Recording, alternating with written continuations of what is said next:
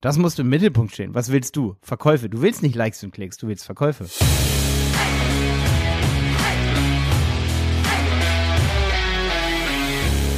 Ja, heute geht es um ein wirklich, wirklich wichtiges Thema. Und zwar, wie kauft man eigentlich Content Marketing ein und kann man Content Marketing skalierbar einkaufen?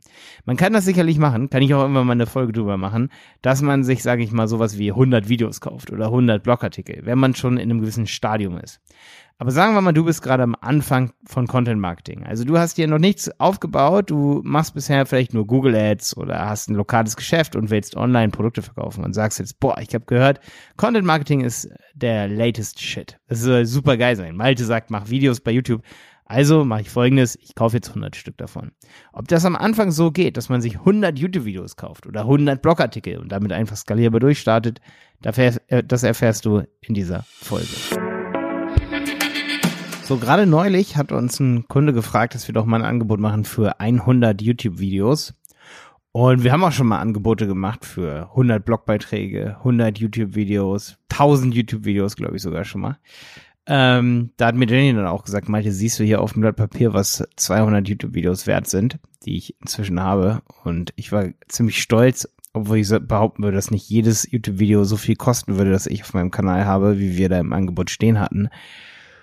Ich würde aber eher sagen, dass es trotzdem so viel wert ist, wie zum Beispiel ein Video, ein YouTube-Video von mir ist mir definitiv 2.000, 3.000 Euro wert und die Produktion von einem YouTube-Video, manche YouTube-Videos waren mir sicherlich auch noch mehr wert, da hätte ich auch 20.000 bezahlt, wenn ich dann gewusst hätte, dass sie, sagen wir mal, so und so viel Kunden bringen, so und so viel Kursteilnehmer, da wären es mir dann auch 50.000 Euro wert gewesen. Ob ich das Geld gehabt hätte als Student, als ich mit YouTube angefangen habe, das ist eine andere Frage, aber es wäre mir so viel wert, hätte mir so viel wert sein sollen, sagen wir mal so. Und als großes Unternehmen kommst du dann schnell auf die Idee und sagst, ich möchte Content Marketing machen, ich kaufe mir jetzt 100 YouTube-Videos. Aber so läuft's nicht, Leute. So läuft's leider nicht. Ähm, das ist immer ein bisschen so, dass man als Unternehmen, und deswegen mache ich auch diesen Podcast hier, wenn man Content machen will, gerade als E-Commerce-Unternehmen, als Agentur oder als, als Influencer oder irgendwie so, man kommt auf die Idee und macht, man sagt, oh, ich will YouTube-Videos machen. Ne? Das Problem an der ganzen Sache ist wie folgt, dass du einfach gar nicht vom Kunden ausdenkst und ähm, und wir sind einfach in dieser Ära vom Kunden ausdenken. Also, wenn du jetzt ein Angebot hingeklatscht bekommst für 100 YouTube-Videos, dann sieht das so aus. Drehtag, ein Drehtag pro Video, Stundenlohn für so einen Drehtag von Videos ist natürlich keine Marketingdienstleistung. Marketingdienstleistungen sind verdammt teuer. Marketing ist mega teuer. Also Marketingmanagement, all solche Sachen, da bist du sofort auch, viele wundern sich immer, Management ist ultra teuer. 130 Euro Stundensätze, 150 Euro. Und das geht immer so hoch. Je abstrakter es wird und je einfacher sich die Aufgabe anhört, so wie Rechtsberatung. Ja, so, der macht das einmal und dann sagt er immer wieder das Gleiche auf. 500 Euro die Stunde, 300 Euro die Stunde. So, das sind so Stundensätze, ne? Marketing, Projektmanagement, viel Verantwortung tragen. 300 Euro die Stunde, 200 Euro die Stunde, ne? Aber Filme aufnehmen, leider, kann ich nichts machen. Das ist so 40 Euro die Stunde bis 100 Euro die Stunde vielleicht, also eigentlich weniger, ne? Das ist leider so, kann ich nicht viel machen. Trotzdem ist es so, dass dann so ein Drehtag, 40 Euro die Stunde, mal 8, ähm, oh, jetzt muss ich rechnen, ne? Scheiße. nee, lieber nicht. Ähm, nee, aber sagen wir mal dann insgesamt, wenn man auf mehrere Tage kommt mit Schnitt, vielleicht sind es dann auch zwei Drehtage und so, dann bist du schnell, auch wenn man das relativ äh, konservativ kalkuliert, da muss dann ja auch ein Unternehmensgewinn bei raus, rausfallen, ne? Also äh, bei überbleiben, dann bist du schnell bei 2.000, 3.000 Euro pro Video. Ganz klare Sache ist ja logisch, ne? Derjenige soll ja auch davon leben, ne? Und wenn da zwei, drei Leute dran arbeiten und das zwei Wochen lang irgendwie an mehreren Videos, dann ist es klar, dass es so viel kosten muss. So. Und das Problem ist aber, wenn du so eine Leistung kalkulierst und das so einkaufen willst, dann denkst du eigentlich falsch, weil du kannst nicht einfach sagen, so, ich habe jetzt hier ein bestimmtes Thema, zum Beispiel ich, ich verkaufe Kühlschränke und ich will jetzt Content Marketing machen. Dann kannst du mal sagen, ja, oh, ich habe hier 100 verschiedene Kühlschrankmodelle, zu jedem kannst du einen Podcast machen oder zu jedem kannst du ein Video machen, aber brauchst du das denn überhaupt? Vielleicht brauchst du es nicht mal, das weißt du auch vorher nicht zum Beispiel. Braucht deine Zielgruppe das vorher? Überfordert das nicht völlig? Wenn du ein 100 Stück gemacht hast, denk mal realistisch, dann sitzt da und hast 100 YouTube-Videos.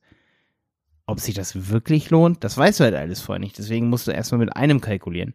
Genauso ist es bei Blogbeiträgen versuche erstmal einen Blogbeitrag auf einer Content Broker, Content äh, Creation Seite zu kaufen und dann schau mal, ob sich das lohnt, ob der gut ist, ob der wirklich was bringt. Da muss dann natürlich oft mal ein halbes Jahr warten, aber schau erstmal, ob es wirklich skalierbar ist. Du kannst nicht einfach so daherkommen und sagen, ja, ich habe jetzt gesehen, der Wettbewerb, der hat auf einmal YouTube-Videos, ich kaufe jetzt 100 Stück.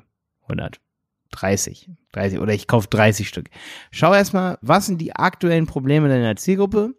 Was sind aktuelle Produkte auf dem Markt? Und dann mach dazu relativ fix als Newcomer oder als Early Adopter von einem Produkt, sag, ey, die Sony A7S III kommt raus, ey, es kommt ein bestimmtes neues SUP raus, ey, es kommt irgendwas neu raus, ey, sei jetzt ein neues iPhone oder irgendwie sowas. Und da gibt es zwar, jetzt könnte man sagen, ja, iPhone, Malte, da gibt es schon viele Videos von, von Influencern, aber wirklich gut gedrehte Videos, die wirklich mehrere Drehtage sind und so, äh, oder kosten, ne, und wirklich viel Geld kosten.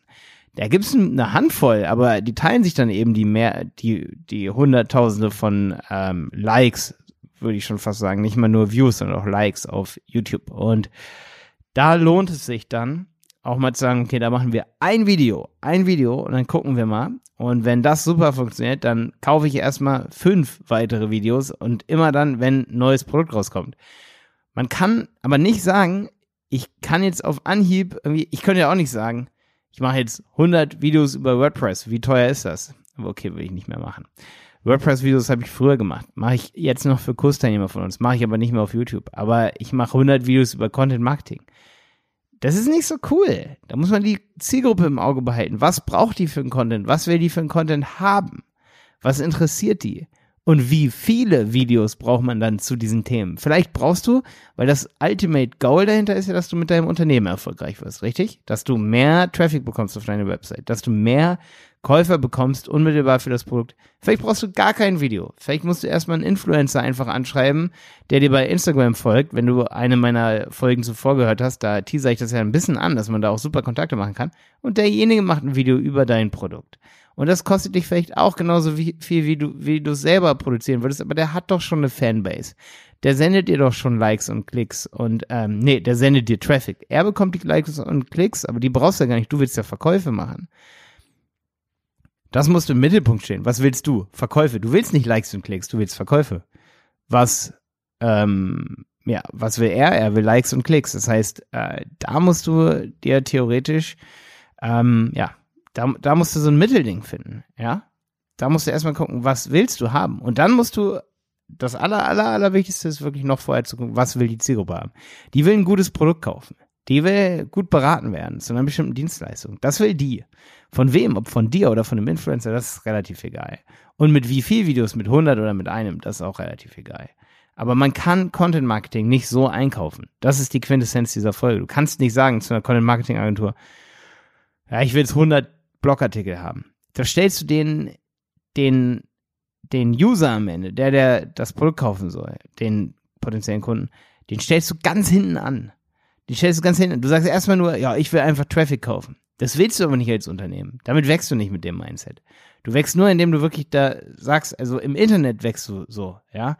Wenn du einen lokalen Laden hast und der läuft gut, weil du richtig geile Produkte hast und so, und es kam bisher noch niemand anderes, der das so geil gemacht hat, dann kannst du auch wachsen, indem du immer wieder dein Unternehmen in den Mittelpunkt stellst. Aber wenn du in einen noch größeren Wettbewerb eintauchst und du hast einen riesen Wettbewerb, du hast zum Beispiel zwei verschiedene Teeläden in einem kleinen Dorf.